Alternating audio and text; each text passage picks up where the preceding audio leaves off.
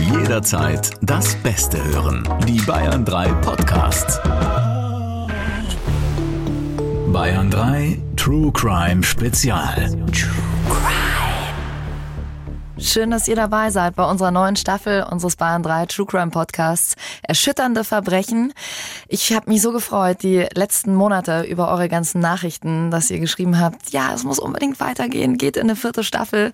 Unter anderem habe ich auch eine sehr schöne Nachricht, irgendwie total emotionale Nachricht von der Vanessa bekommen. Ich will jetzt gar nicht so sehr darauf eingehen, weil ich nicht weiß, ob sie will, dass ich euch das hier erzähle, aber die hat echt ein paar sehr schwere, schwere Monate hinter sich und Sie hört sich den Podcast jeden Abend vom Einschlafen an und durch unsere beruhigenden Stimmen findet sie ein bisschen zur Ruhe. Vielen Dank dafür. Gerne mehr Folgen. Ich freue mich so sehr auf den 30.8. Vanessa, jetzt sind wir da und äh, ich freue mich sehr, dass ihr alle wieder dabei seid. Schickt uns gern Feedback durch. Ihr wisst ja, wo es lang geht auf unserer Bahn 3 Instagram-Seite. Da landen die direkt hier bei mir. Und auch dieses Mal haben wir wieder wahre Kriminalfälle für euch dabei, von tragisch bis skurril, Fälle, die absolut überraschend enden, wo man sich wieder denkt, nee, das kann doch so nicht passiert sein. Und das Krasse finde ich immer, diese Fälle, die hat es wirklich so gegeben. Die sind echt. Und auch dieses Mal natürlich der Mann an meiner Seite, Strafverteidiger und Buchautor Dr. Alexander Stevens, der unter anderem ja auch das Boot, Boot, das Buch perfekte Morde geschrieben hat. Hi Alex. Hi, also ich bin natürlich sehr gern der Mann an deiner Seite und nochmal ganz großes Dankeschön an Vanessa für das Stimmenkompliment, denn ich hasse meine Stimme. Ich kann mich nicht hören selber. Das ist echt lustig, weil dieses Feedback kommt oft, dass unsere Stimmen wohl sehr mhm. angenehm sind. Insofern vielen Dank für euer ganzes positives Feedback. Das ist total schön, das hier zu bekommen. Das Besondere an dieser Staffel, Alex, ist ja, ähm, wir starten zum ersten Mal mit einem aktuellen Kriminalfall, mit einem Fall, der momentan große Schlagzeilen macht. Denn der Prozess hat gerade begonnen letzte Woche, der Prozess zum sogenannten Dreifachmord von Starnberg. Ein Fall, der nicht nur die Ermittler vollkommen überrascht hat, sondern auch ganz ganz viele Menschen total schockiert hat und bewegt hat. Gut 60 Prozesstage sind ja angesetzt. Allein die Anklageschrift umfasst fast 160 Seiten. Es gibt da 17 Bände Ermittlungsakten, 32 Sonderbände, ganz viele Beiakten. Bei diesem Prozess bist du ja mit dabei, Alex. Und da waren deine Arbeitstage wahrscheinlich gar nicht so kurz, oder? Ja, jetzt verstehst du vielleicht auch, warum ich dir mal gesagt habe, dass ich nicht gerne lese. Also Privatbücher, ähm, weil du so viel in der Arbeit schon lesen musst, dass du schlicht und ergreifend, wenn du nach Hause kommst, keinen Bock hast, noch ein Buch in die Hand zu nehmen. Aber du kannst auch nicht aufhören. Also bei so Akten, das ist ja teilweise so spannend, auch wie es geschrieben ist. Oder bist du wirklich manchmal so durch, dass du sagst, boah, ich kann da jetzt nicht mehr weiterlesen, weil es einfach zu viel ist? Es wäre schön, wenn es wirklich so wäre. Ja, klar muss ich für mich sagen, ich habe mich ja vor allem für das Strafrecht deswegen entschieden, weil die Fälle deutlich spannender sind, als wenn es um irgendwelche Gartenzaunkriegereien oder Verkehrsunfälle geht. Aber ganz ehrlich, so spannend ist der Großteil der Akten nicht. Ja. Es gibt ganze Spurenordner, wo es nur um irgendwelche DNA-Verschlüsselungen geht und Spurennamen. Also ich sag dir eins, das macht es nicht so viel Spaß, das zu lesen. Da gibt es dann vielleicht doch Spannenderes. Wie war die erste Woche? Letzte Woche ist der Prozess gestartet. Wie lang waren deine Arbeitstage so im Schnitt? Also es war äh, schon eine krasse Umstellung, muss ich ehrlicherweise sagen, von einem Urlaub, den ich davor noch äh, mir gegönnt hatte, dann wirklich ins kalte Wasser einer Prozesswoche die doch so zwischen 14 und 18 Stunden Werte mit den ganzen Vor- und Nachbereitungen, mhm. muss man schon ehrlicherweise sagen. Für mich dann auch am zweiten Prozesstag die Hiobsbotschaft, dass ein Kollege erkrankt ist. Du musst es so vorstellen, man bereitet sich da wirklich wochenlang auf diesen großen Prozess vor, einer der größten Prozesse, die ich bisher betreut habe, also zumindest was den Umfang der Akten angeht und vor allem der Prozesstage. Und dann plötzlich fällt dir dein wichtigster Kollege weg. Das war dann schon so eine Hiobsbotschaft, wo du erstmal dir denkst, scheiße, ja, also wie soll ich das jetzt auch noch auffangen, weil du natürlich arbeitsteilig vorgehst bei so einem Prozess. Ja, ja jeder hat so sein Spezialgebiet und also das war, ich sage jetzt mal eher unschön, aber es gab jetzt zumindest aus Sicht der Verteidigung auch ganz gute Momente und ich würde sagen, dass auch vor allem der erste Prozesstag wieder erwarten richtig gut gestartet ist. Warum wieder erwarten? Weil erwartungsgemäß am ersten Prozesstag wenig zu erwarten ist, zumindest mhm. für die Verteidigung, denn am ersten Prozesstag wird immer die Anklageschrift verlesen und dann ist es erstmal so ein Down für die Verteidigung, denn die Staatsanwaltschaft präsentiert ihren Case, wie sie glaubt, dass alles abgelaufen ist und damit ist ja nicht nur das Gericht, sondern auch die Öffentlichkeit so in eine gewisse Richtung. Und wir haben uns dann dazu entschieden, das ganz angloamerikanisch aufzuziehen und äh, von etwas Gebrauch zu machen, das es noch nicht so lange gibt, nämlich ein Opening Statement zu verlesen, also quasi so ein Gegenpool zur Anklage mhm. und dann verschiedene Versionen präsentiert, wie wir glauben, dass es gewesen sein könnte. Jetzt werden wahrscheinlich viele sagen, warte mal, ich weiß ja noch gar nicht, worum es geht. Wir werden euch natürlich jetzt nochmal alles von vorne erzählen, was bis jetzt klar ist. Bevor wir in den Fall reinhören, sind mir noch zwei Sachen ganz wichtig. Deine Sicht, Alex, ist in dem Fall natürlich nicht neutral. Du bist der Strafverteidiger, deswegen haben wir jetzt hier in dieser Podcast-Folge nur diese eine Sicht von dir abgebildet und die Staatsanwaltschaft sieht das natürlich anders, deswegen ist das hier keine neutrale Gerichtsberichterstattung. Und Punkt Nummer zwei, ihr wisst wie immer, wenn euch Themen wie Gewalt oder Mord sehr ans Herz gehen und euch das sehr mitnimmt, dann ist das nicht euer Podcast und vor allem ist er nichts für eure Kinder. Und wie immer geben wir die Geschichte natürlich sinngemäß wieder. Die Namen haben wir aber zum Schutz der Betroffenen geändert. Es ist ein Sonntag Mitte Januar. Valentina versucht seit Tagen, ihre Mutter Pia telefonisch zu erreichen. Vergeblich. Sie macht sich Sorgen und bittet ihren Mann und eine Freundin der Familie, mit ihr zum Haus zu fahren. Sie geben den Türcode ein, mit dem die Haustür gesichert ist, und gehen rein. Die beiden Frauen entdecken im Erdgeschoss Patronenhülsen und Blutspuren. Dann sieht eine der beiden im ersten Stock eine leblose Person, die in einer großen Blutlache liegt. Valentinas Mann ruft die Polizei. Die Beamten fahren zum Haus. Im Obergeschoss finden sie Pia, deren Mann und den 21-jährigen Sohn Viktor tot in ihren Zimmern. Viktor liegt in seinem Bett, in seiner rechten Hand eine Waffe. Die drei sind offenbar durch Schüsse in den Kopf und in die Brust getötet worden. Auch auf den Familienhund wurde mehrfach geschossen. Er überlebt mit schweren Verletzungen. Kripo, Staatsanwaltschaft und Rechtsmedizin werden eingeschaltet. Es stellt sich heraus, Viktor hat sich schon lange für Waffen begeistert, ist ein Waffennarr, der unerlaubt eine Vielzahl teils wertvoller Waffen besaß. Pistolen, Maschinengewehre, verbotene Kriegswaffen inklusive Munition. Im Keller des Hauses soll er alte Dekowaffen wieder funktionstüchtig gemacht und damit herumgeballert haben. Als er stirbt, ist er im zweiten Lehrjahr der Ausbildung zum Büchsenmacher. Freunde sagen über Viktor, er habe Drogen konsumiert, sei teils depressiv gewesen und unberechenbar. Ein schwieriger Jugendlicher mit psychischen Problemen. Die Ermittler vermuten ein Familiendrama. Hat Viktor seine Eltern getötet und dann sich selbst? Doch es gibt einige Ungereimtheiten, die die Polizei stutzig machen. So finden sie zum Beispiel kein Handy von Viktor und auch keinen Abschiedsbrief. Und damit Ihr ahnt es schon, nimmt dieser Fall natürlich auch wieder eine von ganz vielen Wendungen. Denn bald äh, werden die Ermittler einen völlig neuen Verdacht haben. Darüber reden wir gleich. Aber mal vorab, Alex, wie hast du denn damals von dem Fall eigentlich erfahren? Also ich habe ihn ehrlicherweise eher so als Randnotiz wahrgenommen, weil es ja zunächst hieß, es sei ein Familiendrama und das gibt's ja doch, leider muss man sagen, zuhauf, habe ich mhm. den Eindruck. Ja, also immer wieder, wenn nicht sogar wöchentlich. Deswegen habe ich da jetzt keine große Note davon genommen.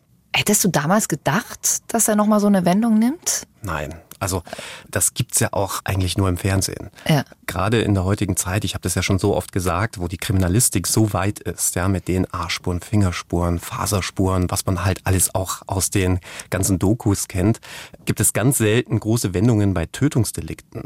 Auch gerade wenn man versucht, etwas als Unfall aussehen zu lassen, ja, was aber in Wirklichkeit vielleicht ein Mord war, dann kommen die Ermittler dem immer sehr, sehr schnell darauf, weil einfach zu viele Fehler gemacht werden. Du hast ja schon so viele Menschen vertreten, so viele Fälle sind schon über deinen Schreibtisch gegangen. Das ist jetzt schon ein ganz besonderer Fall für dich, oder? Ja, also muss man schon sagen. Also vor allem, weil es diese Konstellation, wir werden ja noch darauf zu sprechen kommen, bei Tötungsdelikten quasi nie gibt. Und zum anderen auch der Umfang dieses Falls. Also allein, dass ein Gericht schon im Vorfeld knapp 60 Verhandlungstage terminiert, ist ja schon der Wahnsinn. Absolut. Lass uns jetzt mal über diesen neuen Verdacht der Ermittler sprechen, der für jede Menge Schlagzeilen gesorgt hat. Wir haben ja vorhin schon gehört, Viktor, also der verstorbene Sohn, soll ganz viele Waffen besessen haben. Bei den umfangreichen Ermittlungen hat sich dann rausgestellt, die soll er sich gemeinsam mit einem Freund beschafft haben. Wir nennen ihn jetzt mal Manuel und dieser Fall bekommt so eine völlig neue Wendung. Die Ermittler fahren zu Manuels Haus in Olching im Landkreis Fürstenfeldbruck. Im Dachgeschoss finden sie eine riesige Waffensammlung, unter anderem Kriegswaffen, aber auch Stoffe, die zur Herstellung von Sprengwaffen nötig sind. Außerdem das bislang vermisste Handy des Opfers Viktor.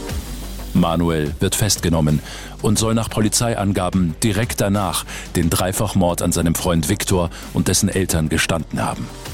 Den Türcode des Starnberger Hauses habe er gekannt. Viktor habe ihm den Code anvertraut. Später werden die Polizisten auf Manuels Handy Aufnahmen vom Tatort finden. Aber Manuel sagt auch aus, er sei nicht allein gewesen. Ein weiterer Freund, Sandro, soll von den Mordplänen gewusst haben.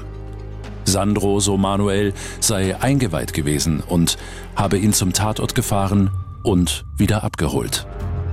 Ja, was ist wirklich passiert in dieser schrecklichen Tatnacht in Starnberg? Wie ist die Familie ums Leben gekommen? Das wird aktuell vor Gericht geklärt. Vielleicht habt ihr auch schon die Schlagzeilen gelesen, war ja letzte Woche gefühlt in allen Zeitungen. Angeklagt sind der Freund von Viktor, der mutmaßliche Täter Manuel, der soll den Mord begangen haben, und Manuels mutmaßlicher Mittäter Sandro, der laut Staatsanwaltschaft Manuel zum Tatort gefahren und vom Mordplan gewusst haben soll. Beide Angeklagten sind wie das Opfer sehr jung, 20 und 21 Jahre alt. Und du, Alex, äh, bist einer von Sandros Anwälten und vertrittst eine andere Meinung als die Staatsanwaltschaft. Ne? Ja, schon fast zwangsläufig. Ja. Ja. Aus unserer Sicht vertritt die Staatsanwaltschaft nur eine von mehreren Hypothesen, die möglich wären. Wenn man sich die Tatortspuren einfach mal ansieht, dann sind auch viele, viele weitere Möglichkeiten denkbar, wie das Ganze abgelaufen sein könnte. Und nicht zuletzt gibt ja selbst die Staatsanwaltschaft bzw. die Polizei eine der Möglichkeiten ja vor, indem sie zunächst zwei Wochen lang ja selbst von einem tragischen Familiendrama ausgegangen sind, das ja immer noch nicht vom Tisch ist. Naja, aber es gibt natürlich schon auch da so ein paar Punkte, die als Laie, wenn man sich das so von außen anschaut, darauf hinweisen, dass sie schon damit irgendwie was zu tun haben könnten. Alex, es ging ja erst um Beihilfe zum Mord. Jetzt geht es aber um Mittäterschaft bei Sandro. Vielleicht kannst du uns da mal kurz den juristischen Unterschied erklären. Ja, der juristische Unterschied ist, man kann einem Täter zu seiner Tat Beihilfe leisten. Der Klassiker ist beim Bankraub derjenige, der Schmiere steht. Ja, der leistet von seinem Tatbeitrag jetzt nicht so viel wie der Bankräuber selbst, der in die Bank reingeht, die Pistole zieht, jemanden bedroht, dann das Geld nimmt und rausgeht, sondern der andere steht ja quasi nur da und steht Schmiere. Und deswegen sagt man, ja, das ist ja nur eine Hilfeleistung. Der ist jetzt nicht wie der Täter zu bestrafen und deswegen wird er auch viel milder bestraft. Beim Mittäter ist es so, dass der quasi genauso viel macht wie der Haupttäter. Klassischer Fall ist, sie gehen gemeinsam in die Bank rein, der eine hält die, die Kundschaft in Schach mit der Waffe, der andere nimmt das Geld. Dann haben sie gemeinsam arbeitsteilig diese Tat begangen und sind dadurch Mittäter. Und ihr plädiert für Sandro auf, was? Naja, wir machen natürlich eine klassische Freispruchverteidigung schon aus tatsächlicher Sicht, weil wir der festen Überzeugung sind, dass Sandro überhaupt nicht wusste, was möglicherweise der andere vorhatte, denn selbst das steht ja noch in Zweifel, ob der das überhaupt war. Selbst wenn man jetzt davon ausgehen würde, dass Sandro davon gewusst haben sollte, dann kann die Staatsanwaltschaft ja kaum behaupten, dass Sandros Tatbeitrag, ich wiederhole nochmal, er ist zum Tatort gefahren und hat möglicherweise in dem Wissen um den Tatplan dann auch den Haupttäter wieder abgeholt kann das ja niemals genauso bestraft werden, zumindest so jetzt mal vom logischen Menschenverstand, wie derjenige, der da reingeht, mutmaßlich drei Leute bestialisch ermordet, ja, mit Kopfschüssen hinrichtet und dann irgendwie genau dieselbe Strafe bekommen soll. Da sagt mir zumindest schon mein logischer Verstand, das hinkt. Die Staatsanwaltschaft sieht das natürlich anders und hat auch ihre Gründe für diese Anklage. Unter anderem geht es da um Handyprotokolle, die laut Staatsanwaltschaft einen Mandanten belasten sollen. Lass uns jetzt nochmal, falls das für euch jetzt vielleicht auch alles ein bisschen schnell ging, nochmal die beiden Sichtweisen, also deine und die der Staatsanwaltschaft nochmal so ein bisschen gegenüberstellen. Also die Sicht der Staatsanwaltschaft ist ja, Manuel und Sandro sind verantwortlich für den Tod der Familie. Sie spricht von einer Vielzahl an Beweisen und Indizien, die die Angeklagten überführen werden. Du und deine Kollegen wiederum argumentieren dagegen, dass es mindestens eben sieben weitere Möglichkeiten gibt, wie die Familie aus Starnberg ums Leben gekommen sein könnte. Also mittlerweile sind wir schon bei neun weiteren ah. Alternativen. Also es gab unter anderem auch Hinweise aus der Bevölkerung, nicht zuletzt auch von einer Richterin, die meinte, dass es jemand ganz anders gewesen sei. Wir haben jetzt auch Hinweise darauf, dass möglicherweise ein anderer Freund involviert sein könnte. Immerhin wurde bei ihm Munition aus der Tatwaffe gefunden, abgefeuerte Munition aus der Tatwaffe. Es gäbe genauso die Möglichkeit, dass es sich hier um ein Beziehungsdrama gehandelt haben könnte. Also von dem her haben wir so viele Möglichkeiten, die aber alle zu den Spuren passen, die am Tatort gefunden wurden. Also Beziehungsdrama insofern, dass Viktor und Manuel vielleicht äh, etwas miteinander hatten und dass es äh, da irgendwie am Ende Streitigkeiten gab. Auch diese Möglichkeit besteht. Mhm. Und du meintest vorhin, es wurde bei einem anderen Freund, wurde noch Munition gefunden. Könnte ja theoretisch auch sein, dass die schon vorher irgendwie mal rumgeballert haben bei dem zu Hause, oder? Also man kann ja nicht unbedingt sagen, dass es der Beweis dafür ist, dass er was damit vielleicht zu tun mhm. hat, oder? Aber genau mit der Argumentation nimmst du meine Argumentation auch wieder aus dem Mund. Genauso gut kann man dann auch nicht sagen, wie es die Staatsanwaltschaft tut. Ja, aber es muss dann so gewesen sein, dass Manuel erst Viktor und dann die beiden Eltern getötet hat. Ja, deswegen sind wahrscheinlich auch so viele Prozesstage angesetzt, weil es wohl viele Möglichkeiten gibt. Ist ja ein aktueller Prozess. Insofern wissen wir alle noch nicht, wie es am Ende ausgeht. Manuel, der hat ja ursprünglich mal gestanden, als ihn die Ermittler festgenommen haben. Mittlerweile schweigen ja Manuel und auch Sandro macht keine Aussage. Wahrscheinlich ist das der Rat der Anwälte, oder? Nichts der, zu sagen. Das ist der Rat, den ich jedem gebe. Und ich denke auch, bestes Beispiel ist auch dieser Prozess, warum man das tun sollte. Denn im Laufe der ersten Woche wurden zum Beispiel auch die ganzen Polizeizeugen schon vernommen. Diejenigen, die also als allererstes in das Haus gegangen sind. Und obwohl wir ja gesichert wissen, dass zum Beispiel auf dem Fußboden zum Schlafzimmer eine männliche Person lag, hat der eine angegeben, seine Frau gewesen. Der nächste hat gesagt, die Hand von Viktor sei ausgestreckt gewesen, obwohl sie ganz klar angewinkelt war, auf den Fotos zu sehen. Damit siehst du schon, was von Zeugenaussagen zu halten ist. Und jetzt stell dir mal vor, du sagst als Beschuldigter noch dazu in einem Mordprozess aus und machst bei der Polizei irgendwelche Angaben. Ein Jahr später sind deine Erinnerungen etwas verblasst, was ja auch irgendwie logisch ist, dass das passiert. Und dann sagst du irgendwas anderes, weil du dich falsch erinnerst und zack, bastelt dir da am Schluss das Gericht einen Widerspruch draus und sagt, du lügst. Und das ist so eines der Hauptgründe, warum man immer sagt, Klappe halten, erst mit dem Anwalt reden, wirklich genau überlegen, ob man Angaben machen möchte oder nicht, völlig unabhängig davon, ob du schuldig oder unschuldig bist.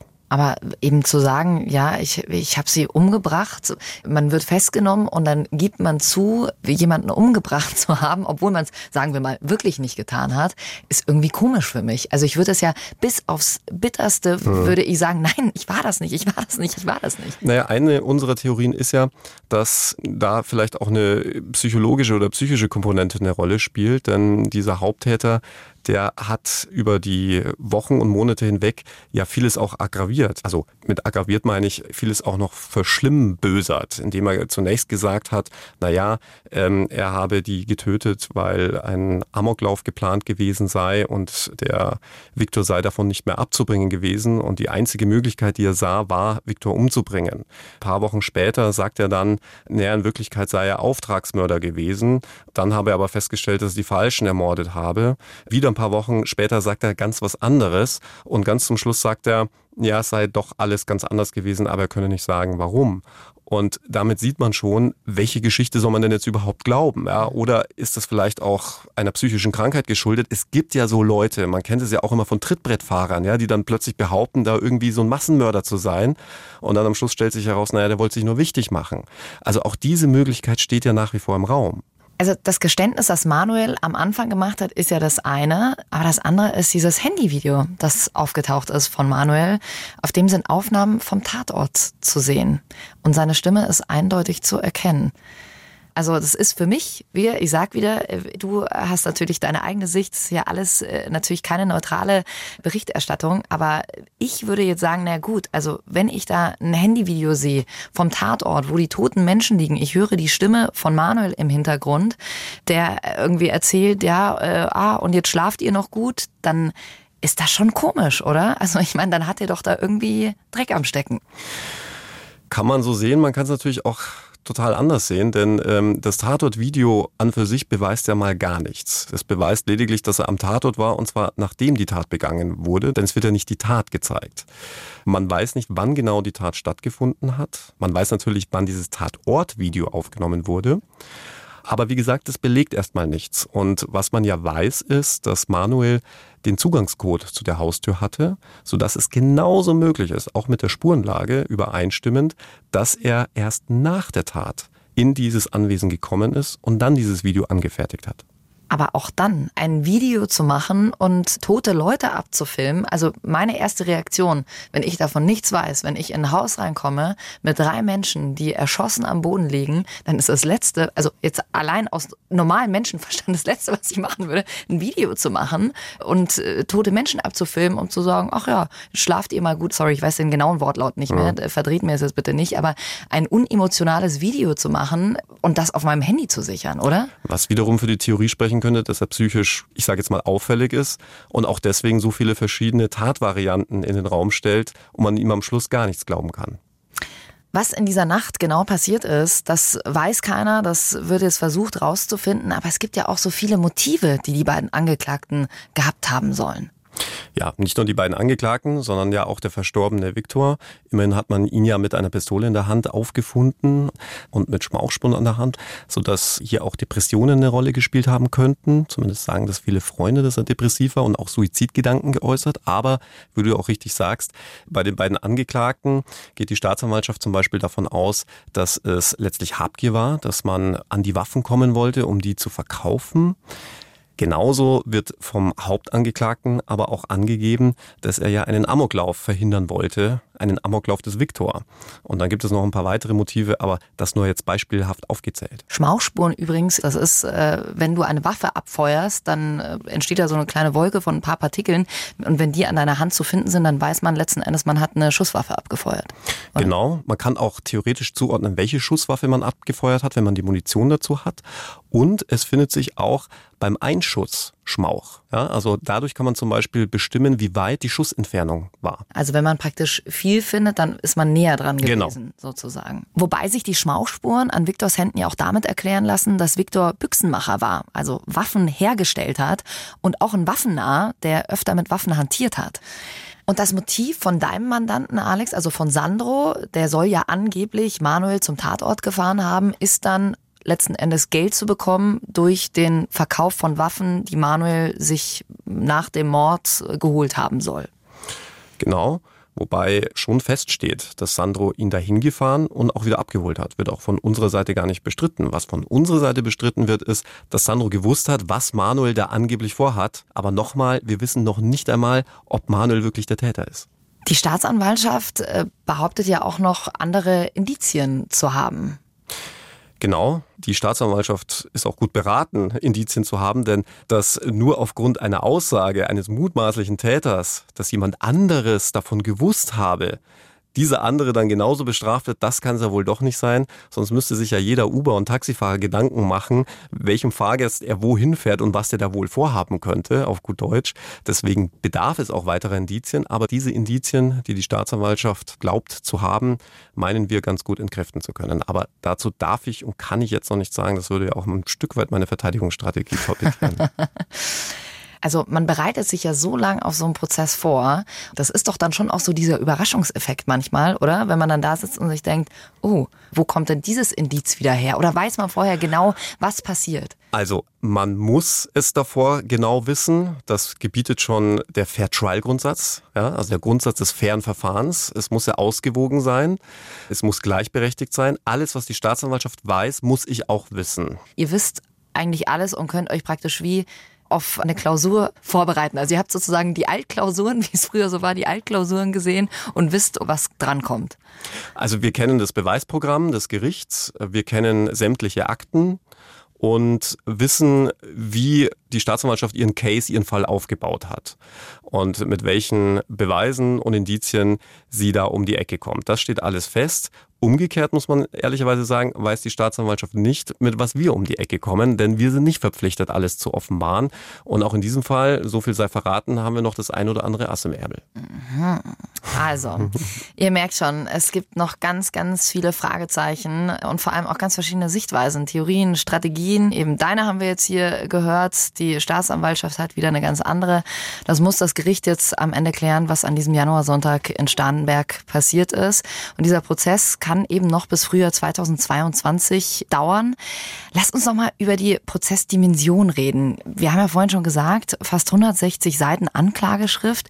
Wie viele Zeugen werden da insgesamt aussagen? Wie viele Ermittler sind da an dem Fall beteiligt? Wie kann man sich das vorstellen? Ja, das Verfahren ist sehr komplex, weil man ja viele interdisziplinäre Wissenschaften auch bemüht hat. Also mal von der Rechtsmedizin angefangen. Das sind dann Ärzte. Dann hat man ja auch Waffensachverständige. Das sind dann Ingenieure. Und dann hat man auch Forensiker in der IT, sprich WhatsApp-Nachrichten auswerten, Computer durchsuchen und ähnliches. Also du siehst, es hat schon eine große Dimension, wenn man eben nicht zu 100 Prozent weiß, wer der Täter ist. Und äh, zum anderen gibt es auch sehr viele Zeugen, denn auch wenn es keine unmittelbaren Tatzeugen gibt, gibt es ja Zeugen vom Hörensagen zum Beispiel. Ja, also Zeugen vom Hörensagen sind die Zeugen, die von jemand anderem etwas gehört haben. Und in unserem Fall sind tatsächlich die beiden wichtigsten Zeugen, wenn du so willst, zwei Polizeibeamte, die nämlich behaupten, dass Manuel diesen Mord gestanden haben soll. Denn das Ganze ist ja nicht in einer förmlichen Vernehmung passiert. Und das ist ja ein weiterer Punkt, den wir der Staatsanwaltschaft oder eigentlich, wenn man so will, der Polizei ja vorwerfen. Denn bei Mordverfahren, bei Tötungsdelikten ist zwingend vorgeschrieben, dass der Beschuldigte, also den, den sie verdächtigen, audiovisuell vernommen werden muss. Das muss aufgenommen werden, damit man auch im Nachgang wirklich sagen kann, das hat er so und so gesagt. Wann haben Sie ihn denn vernommen oder warum wurde das nicht aufgenommen? Also, der Hintergrund der Tat ist ja der, wir haben es ja in der Geschichte gehört, dass man per Zufall letzten Endes auf Manuel gekommen ist, nicht, weil man dachte, er sei der Mörder, sondern weil man dachte, er habe irgendwas mit illegalen Waffen zu tun. Und dann kommt man bei dem da an, will bei ihm durchsuchen und dann angeblich habe ganz spontan Manuel geäußert, ach übrigens, ich bin der Dreifachmörder. Und da kann man vielleicht noch sagen, naja, da kann man der Polizei keinen Vorwurf machen, wenn der glaubt, die kommen zu ihm, weil sie denken, er sei der Mörder und er ist dann total überrumpelt, dann kann das schon mal passieren. Aber in diesem Wissen, dass ich jetzt möglicherweise mit einem Dreifachmörder zu tun habe, haben sie ihn 15 Minuten später nochmal vernommen und dann aber wieder nicht irgendwie förmlich protokolliert und das Ganze auf Video aufgezeichnet, sondern sind mit einer Butterbreze zu ihm in die Arrestzelle und haben dann mit ihm munter so ein bisschen geschwafelt, sage ich jetzt mal, aus meiner Sicht. Und da würde ich jetzt schon sagen, irgendwann ist dann auch mal Schluss. Ja, irgendwann muss man sich auch an äh, das Strafprozessrecht halten, dass das jetzt zwingend vorschreibt. Und deswegen haben wir jetzt auch das Problem, dass wir keinen richtigen originären Beweis haben, nämlich Manuel, der sich hinstellt und sagt, ja, ich habe hier was ganz Schlimmes getan, ich stehe dazu. Nein, das sagt er ja noch nicht mal, der schweigt, sondern wenn man es einem Polizisten, der sagt, ja, ja, das habe er gesagt. Ja, also mhm. da siehst du schon, wie schwierig das Ganze auch für das Gericht wird. Ja, finde auch immer wieder gut, dass du einsortierst aus meiner Sicht. Ja, ich höre da schon immer so, wie du es erzählst, natürlich die Skepsis auch raus. Aber klar, es ist natürlich schwierig. Es ist wieder dieser klassische Fall, wie wir es ja auch in unserer Staffel 2 hatten, Aussage gegen Aussage. Und also zumindest was die behauptete Aussage von Manuel angeht, gegenüber meinem Mandanten, ja. Und das macht es für das Gericht ja noch schwieriger, vor allem in Bezug auf unsere Mandanten, zu sagen, ja, kann ich das eigentlich glauben, was mir Manuel da erzählt? Mhm dass er noch nicht mal selbst erzählt, sondern mir nur über Polizisten berichtet wird. Mhm. Wobei ich auch sagen muss, ich würde jetzt im Zweifel, also ich jetzt wieder als Außenstehender, würde ich natürlich jetzt eher den Polizisten glauben, dass er das auch wirklich so gesagt hat, als äh, ein Manuel, der Schusswaffen bei sich zu Hause hat. Ja, also das wird vielleicht das Bauchgefühl sagen, aber würden wir uns jetzt zum Beispiel in Amerika befinden, wäre der Prozess schon längst tot. Denn wenn man sich nicht an das Strafprozessrecht hält, wird die Polizei dadurch abgestraft, dass man den Täter auch mutmaßlich möglichen Täter einfach laufen lässt, weil man sagt, die Polizei hat sich einfach an Recht und Gesetz zu halten. Und wenn das Gesetz vorschreibt, ein mutmaßlicher Mörder bzw. ein Beschuldigter, ein Täter eines Tötungsdeliktes muss mit Videokamera oder zumindest mit einem Aufzeichnungsgerät aufgenommen werden bei seiner Vernehmung und man macht das einfach nicht, dann ist man halt selbst schuld als Polizist. Gibt es da irgendwelche Konsequenzen dann für Polizisten, für die zwei? Das ist eine sehr interessante Frage, weil äh, die Amerikaner es ja so handhaben, wenn die Polizei nicht nach den Regeln spielt, dann wird sie quasi dadurch abgestraft, dass der Täter nicht verurteilt werden kann. In Deutschland geht man grundsätzlich einen anderen Weg und sagt, naja, Recht und Gesetz darf daran und darunter nicht leiden. Wir wollen die Wahrheitserforschung unbedingt, zwar nicht um jeden Preis, aber unbedingt. Und gegen Polizisten könnte man ja auch eine Dienstaufsichtsbeschwerde einreichen. Deswegen habe das eine mit dem anderen nichts zu tun. Nur, wenn man Rechte massiv mit Füßen tritt, dann gibt es schon Ausnahmefälle, wo dann auch das durchgreift und man sagt, diesen Beweis kann man dann nicht mehr verwerten, weil es einfach so massiv in die Rechte des Beschuldigten eingreift. Und so einen Fall könnten wir hier zum Beispiel haben. Hm. Alex, der Fall wird öffentlich verhandelt. Also bedeutet, jeder kann ihn mitverfolgen.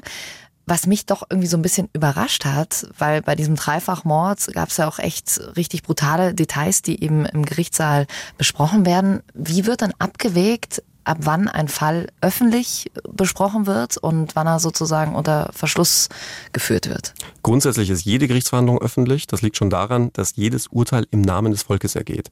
Der Hintergedanke daran ist, dass man nicht möchte, dass es eine Geheim- und Mauscheljustiz gibt, sondern jeder soll sich überzeugen können, dass es hier mit rechten Dingen zugeht. Es gibt ein paar Ausnahmen, klar, wenn es zum Beispiel um Kinder und Jugendliche geht, die sind besonders schützenswert und da soll auch der Fall nicht irgendwie in der Öffentlichkeit breitgetreten werden. Und natürlich wenn es um die absolute Intimsphäre geht, da kann man dann die Öffentlichkeit ausschließen. Man denke nur an Vergewaltigungsfälle, wo es dann um die sexuellen Handlungen geht. Das geht ja wirklich niemandem was mhm. an. Dieser Fall habe ich gelesen, der wird jetzt nach Jugendstrafrecht verhandelt. Die beiden sind aber doch schon über 18. Hat mich sehr gewundert irgendwie. Ja, äh, kann ich auch verstehen, denn Jugendlicher ist man nur bis zur Vollendung des 18. Genau. Lebensjahres, ja. richtig? Danach gilt man als erwachsen, aber es gibt ja so eine Übergangsphase. Man ist ja nicht mit einem Schlag plötzlich erwachsen, nur wenn man 18 ist. Du mhm. wirst es selber wissen. Es gibt die Jungs vor allem, die noch irgendwie dann mit Playmobil spielen, ja, nur noch völlig noch unerwachsen. Gefühlt, ja. und dann gibt's diejenigen, die schon irgendwie hier bei der Bank arbeiten und schon Brokerarbeit machen, ja. Also äh, deswegen sieht der Gesetzgeber eine Übergangsphase bis 21 vor. Das heißt, dann wird nochmal gesondert entschieden, in dieser Zeitspanne zwischen 18 und 21, war er mehr Jugendlicher, also mehr einem unter 18-Jährigen zuzuordnen oder schon mehr einem Erwachsenen. Mhm. Und deswegen muss auch das Jugendgericht am Schluss entscheiden, weil die einfach die kompetenteren für diese Entscheidung sind. Was wäre denn der Worst Case für die beiden jetzt unter diesem Jugendstrafrecht oder für deinen Mandanten? Also genau, ich würde jetzt auch nur für meinen Mandanten sprechen wollen. Der Worst Case wäre natürlich, dass er genauso bestraft wird äh, wie der mögliche Haupttäter. Das heißt, obwohl er nie eine Waffe in der Hand hatte, nie eine Waffe abgefeuert hatte und nie jemanden erschossen, also ermordet hat, genauso bestraft wird wie derjenige, der all das gemacht hat. Und bei wie vielen Jahren wären wir da ungefähr? Auch da gäbe es nochmal einen Worst Case, nämlich dann, wenn man sie nicht als Heranwachsende, sondern als Erwachsene bestrafen würde. Dann würden sie nämlich genauso bestraft werden, wie auch ein in Anführungszeichen normaler Mörder bestraft würde, nämlich mit lebenslanger Haft. Und dann könnte man auch über die Sicherungsverwahrung nachdenken. Die Verhandlung, die findet ja in einem Terrorgerichtssaal statt. Was ist denn da der Unterschied ist zu einem normalen Gerichtssaal und warum äh, seid ihr dort? Ja, das ist so ein Wort, äh, den die Presse irgendwie beflügelt hat. Eigentlich ist es ein Hochsicherheitsgerichtssaal, der vor allem für Terrorprozesse gebaut wurde. Mhm. Gebaut wurde er nach den Vorfällen des 11. September, als man auch in Deutschland eben Terroristen verurteilen musste und auch eine erhebliche Gefahr nicht nur von den Terroristen selbst ausging, sondern von möglichen Befreiungsaktionen. Und deswegen hatte man, ich glaube 2015, diesen Gerichtssaal gebaut, direkt in die Justizvollzugsanstalt hinein. Man muss sich das so ein bisschen wie bei James Bond vorstellen. Das ist ein ganz unscheinbarer kleiner Kasten, der aussieht wie eine Betongarage. Ich habe beim ersten Vorbeifahren gedacht, hä, was ist das? Stehen da irgendwelche Rasenmäher drin oder was? Ja? Und hab überhaupt nicht gecheckt, dass das der Eingang ist. Mhm. Und dann hast du da so einen sehr unspektakulären Eingang, aber kaum öffnen sich da die Türen. Es ist wirklich wie in so einem Agenten-Thriller. Du gehst da irgendwie 20 Meter die Treppen hinunter, dann durch einige Schleusen und bist dann in einem unterirdischen Gerichtssaal. Kaum Licht, also kommt nur von oben, alles umgeben mit Stacheldraht und hohen Zäunen. Also es ist schon auch ein, ein Stück weit ein beklemmendes Gefühl, da drin zu sitzen. Wie sieht's drinnen aus? Also im Gerichtssaal? Er ist sehr groß, der Gerichtssaal. und sehr modern, also wirklich mit der neuesten Technik ausgestattet. Du kannst Unterlagen dem Gericht vorlegen, die werden sofort auf die Wand projiziert. Jeder hat sein eigenes Mikrofon. Es ist von der Aufteilung her sehr großzügig gehalten. Aber jetzt muss man vielleicht dazu sagen, der Grund, warum wir in diesem Hochsicherheitstrakt verhandeln, ist nicht, weil etwa die Angeklagten so gefährlich seien. Davon könnte man ja zum Beispiel auch ausgehen. Nein, es ist tatsächlich den Corona-Regeln geschuldet, denn dieser Prozess hat für so viel Medienaufmerksamkeit gesorgt, dass sich da sehr, sehr viele Pressevertreter angekündigt haben und natürlich auch viele Besucher und man da die Öffentlichkeit nicht beschneiden wollte, sondern das Corona-konform auch ausgestalten wollte. Wie ist das denn generell mit den Corona-Regeln? Tragt ihr eure Plädoyers dann mit Maske vor? Nein. Wer spricht, muss unbedingt ohne Maske sprechen. Wenn mich zum Beispiel ein Zeuge die ganze Zeit nicht angucken kann, dann wäre mein Gefühl schon, mh, hm, der will mir vielleicht was verheimlichen. Oder wenn er dann ganz nervös wirkt und so. Und das würde ich alles unter dieser Maske gar nicht sehen. Von dem her ist es entscheidend, dass man gerade bei den Zeugen eben ohne Maske spricht, aber dann auch die entsprechenden Abstandsregeln braucht. Und deswegen brauchen wir auch so einen großen Gerichtssaal. Wie ist es nochmal, wenn man was erzählt und nach rechts schaut, dann lügt man oder nach links? Wie war das nochmal? Oder? Gibt's doch irgendwie? Ich glaube, das ist so ein bisschen Küchenpsychologie. okay, verdammt. Danach habe ich mich doch jetzt immer gerichtet, jahrelang. Wie ist es? Äh, 3G-Regel gilt da auch? Müsst ihr Impfnachweis, Testpflicht oder wie ist das da? Nein, sonst könnten sich ja Zeugen letztlich ihrer Zeugenaussage entziehen, indem sie sich zum Beispiel einfach nicht impfen lassen und einfach auch nicht testen lassen. Mhm. Und es gibt ja jetzt noch keinen Testzwang und keine Impfpflicht.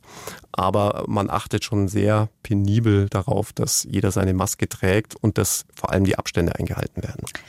Was ich ja auch interessant finde, wie man sich auf so einen Prozess vorbereitet. Ist das dann so wie, ich übe jetzt eine Präsentation, weißt du, so eine PowerPoint-Präsentation, dass ihr wirklich bei euch in der Kanzlei steht und das dann wirklich mehrere Male durchgeht und immer wieder sagt, ah, mach mal hier noch eine andere Formulierung. Wahrscheinlich wenig instinktiv oder dass du mal irgendwie sagst, du machst das irgendwie spontan. Jedes Wort ist wahrscheinlich vorher abgestimmt. Tatsächlich nicht. Echt? Ja, nein. Ich vergleiche Strafprozesse immer ganz gern mit Schach, nur dass du mit sehr unbekannten Figuren spielst, die dann plötzlich irgendwelche Fähigkeiten entwickeln, von denen du keine Ahnung hast. Ja. und mit Ausnahme des Opening Statements und sicherlich bei der Staatsanwaltschaft auch die Verlesung der Anklage, die man tatsächlich vorher mal laut übt, damit man sich halt vielleicht nicht verhaspelt, vor allem bei einer solch großen Medienöffentlichkeit wäre das halt auch ein Stück weit peinlich. Ja. Ist das nicht so, dass wir irgendwie im Vorfeld genauestens, minutiös wüssten, wie dieser Prozesstag ablaufen würde. Denn wie der Name schon sagt, Prozess, das kommt ja vom Wort Prozedere, voranschreiten und da kann immer mal was passieren. Und du musst ja auch sehr spontan agieren. Es kann ja sein, dass der Staatsanwalt plötzlich einen Antrag stellt und du dann irgendwie darauf replizieren musst. Ja. Und dann ist deine ganze Verteidigungsstrategie dahin, die du dir da irgendwie aufgebaut hast, weil ein Zeuge irgendwas ganz anderes sagt, als du erwartet hast. Und denk doch nur an die krassen Wendungen, die allein in dieser ersten Prozesswoche schon alle passiert sind. Zum Beispiel die Kugel, die abgefeuerte Kugel aus der Tatwaffe, die man bei einem Dritten gefunden hat. Mhm. Das sind ja alles Dinge, auf die kannst du dich nicht vorbereiten. Okay, also man bereitet praktisch nicht jedes Wort vor, aber trotzdem musst du ja so drin sein. Da ist ja in so einem Fall ist ja Wissen Macht. Wie viele Wochen, wie viele Monate, wie viele Abende saßt ihr da zusammen und habt euch vorbereitet? Also zunächst einmal muss jeder einfach in den Akten fit sein und die muss man einfach kennen und dann bereitet man sich nochmal auf jeden Prozesstag gesondert vor anhand des Beweisprogramms. Und da ist zum Beispiel total wichtig zu wissen, welcher Zeuge ist am nächsten Tag geladen, damit man dessen Zeugenaussage, die ja meistens schon bei der Polizei erfolgt ist, dann nochmal überprüfen kann. Zum Beispiel auf Widersprüche oder wie elaboriert kann er das Ganze jetzt nochmal wiedergeben oder gibt es da irgendwelche Diskrepanzen zu dem, was er vielleicht irgendwann anders gesagt hat. Und wenn du da nicht wirklich topfit bist, dann übersiehst du das vielleicht und am Ende kann das das Zünglein an der Waage sein. Mit wie vielen Wochen, mit wie vielen Monaten kann man das beschreiben? Also man kann ja sagen, ach, für Staatsexamen äh, habe ich ein halbes Jahr vorher angefangen zu lernen. Kann man das bei dir auch sagen, dass man sagt, äh, nee, also wirklich die drei Wochen vor dem Prozessbeginn äh, kann ich nicht mehr abends in den Biergarten gehen, weil da sitze ich wirklich nur noch da und kümmere mich um den Fall? Also bei mir waren es tatsächlich die letzten beiden Wochen, wo ich gesagt habe, also jetzt geht abends nichts, nichts mhm. irgendwie mit Freunden machen, äh, nicht irgendwie anderen Dingen nachgehen. Keine auch Dates. also ich wollte jetzt eigentlich auf sportliche Aktivitäten ja. hinaus, aber okay. Passt ja auch irgendwie. Und man verzichtet da schon auf viel, weil man einfach nochmal die Akten kennen muss. Das Schlimme ist ja, das wird dir ja vielleicht in deinem Pharmaziestudium ja auch so gegangen sein. Du hast irgendwie alles durch und denkst dir, jetzt kann ich wieder von vorne anfangen, mhm. weil ich das, was ich vor drei Monaten Boah. gelernt habe, nicht mehr drauf habe. Ich kenne es so sehr. Ja. ja. bei mir war das immer das Kurzzeitgedächtnis. Ich habe mir immer ein paar Tage vorher alles reingeschaufelt und äh, dann war aber auch, glaube ich, ein paar Tage nachher wieder alles weg. Wie war das denn so gefühlsmäßig für dich? Das ist doch schon auch ein ganz schöner Druck, oder? Auch gerade, weil du sagst, es ist so ein Prozess, der jetzt auch überall in den Zeitungen war. Jeder guckt irgendwie drauf. Wie war das für dich die letzten Wochen? Also uns war klar, dass der Mediendruck schon gewaltig sein würde also zumindest die Medienaufmerksamkeit und aus der erfolgt ja ein gewisser Druck, weil du ja nicht irgendwie schon am Anfang an als der Loser dastehen willst, mhm. auf gut Deutsch, ja. Die Staatsanwaltschaft präsentiert ihren Fall und dann kannst du dem nichts entgegenhalten. Das wäre so ein bisschen peinlich auch in der Öffentlichkeit, ganz ehrlich. Und deswegen würde ich jetzt, glaube ich, lügen, wenn ich sagen würde, wir hätten da gar keinen Druck verspürt. Es gibt auch entsprechende Medienanfragen schon im Vorfeld und wenn es dann ohne den lokalen Medien in München zu nahe zu treten, aber dann plötzlich die Bundesmedien sind, die dann äh, an einen herantreten und du merkst, puh, dieser Fall, der nimmt jetzt viel größere Dimensionen an als ursprünglich erwartet, dann äh, musst du schon performen, ja. Viele kennen das vielleicht auch, wenn man irgendwie unter Druck steht und wenn irgendwie alle auf einen gucken, dass man dann vielleicht auch in der Nacht irgendwie nicht schlafen kann, weil einem noch so viele Gedanken durch den Kopf gehen. Hast du das auch? in den letzten Wochen gehabt? Also mal abgesehen davon, dass ich äh, aufgrund der Arbeitsbelastung jetzt zu wenig Schlaf gekommen bin, tatsächlich. Es gab die eine oder andere Nacht, wo man sich dann noch Gedanken gemacht hat, wie könnte man die ein oder anderen Indizien der Staatsanwaltschaft sprengen. Und da sind mir dann auch tatsächlich ein paar gute Ideen gekommen und die kommen dann einem nachts, weil man dann ja auch die Ruhe hat. Mhm. Aber dann geht einem auch der Schlaf entsprechend ab.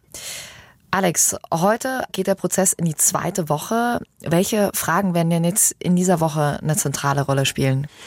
Puh, ja, was jetzt auf jeden Fall ansteht, ist, dass die Eltern des Hauptangeklagten mal als Zeugen geladen sind. Ob die dann auch wirklich aussagen, steht auf einem anderen Blatt, denn sie haben ja als unmittelbare Familienangehörige ein Zeugnisverweigerungsrecht. Und dann müssen auch schon die ersten Freunde von Viktor aussagen. Und da werden wir natürlich sehr wichtige Fragen haben. Du hast gerade eben gesagt, dass die Eltern des Hauptangeklagten die Aussage verweigern können. Ab wann kann man sie denn nicht mehr verweigern? Ist das sozusagen äh, Verwandtschaft ersten Grades, die verweigern dürfen? Genau, Verwandtschaft gerader Linie, mhm. Ehepartner, Lebenspartner, Verlobte. Das ist übrigens ein ungern gesehener Trick bei der Justiz, dass dann jemand plötzlich sagt, ach, ich bin mit der verlobt und äh, deswegen sagt ihr jetzt nichts. Mhm. Habt ihr wieder was gelernt, ja? Ja, aber wirklich. Vielen Dank, Alex. Wir bleiben natürlich dran für euch, wie dieser spannende Prozess weitergeht. Der Prozess um den Dreifachmord von Starnberg. Und am Ende hier nochmal ein ganz wichtiger Hinweis für euch. Das hier war jetzt wirklich nur die Perspektive von Alex zum Fall. Er ist als Strafverteidiger natürlich nicht neutral und die Staatsanwaltschaft sieht diesen Fall ganz anders. Und damit sind wir auch schon wieder am Ende der ersten Spezialfolge dieser neuen Staffel. Wenn sie euch gefallen hat freuen wir uns natürlich sehr über eine gute Bewertung oder ihr teilt den Podcast einfach gleich direkt mit euren Freunden. Die nächste Folge wird in einer Woche rauskommen, aber nicht am Montag, sondern so wie ihr es gewohnt seid von uns am Freitag. Das ist dann der 10. September. Und da lass uns doch mal ganz kurz auf den nächsten Fall schauen, Alex. Worum geht's in der nächsten Folge? Ja, Jackie, das war einer meiner allerersten Fälle. Und der hat mich damals so mitgenommen, dass ich mir auch tatsächlich überlegt habe, habe ich hier eigentlich den richtigen Job gewählt? Mhm. Und vor allem, wie er dann ausgegangen ist. Völlig unerwartet. Da bin ich mal sehr gespannt. Danke, Alex. Und wenn ihr übrigens noch irgendwelche Fragen habt, auch zu dem heutigen Fall, dann schickt uns die gerne durch über den Bayern 3 Instagram-Kanal. War ja alles doch sehr viel. Dann werden wir die peu à peu in den nächsten Folgen einfach beantworten. Immer gern. Macht's gut. True Crime. Erschütternde Verbrechen. Noch mehr packende Podcasts jetzt auf bayern3.de.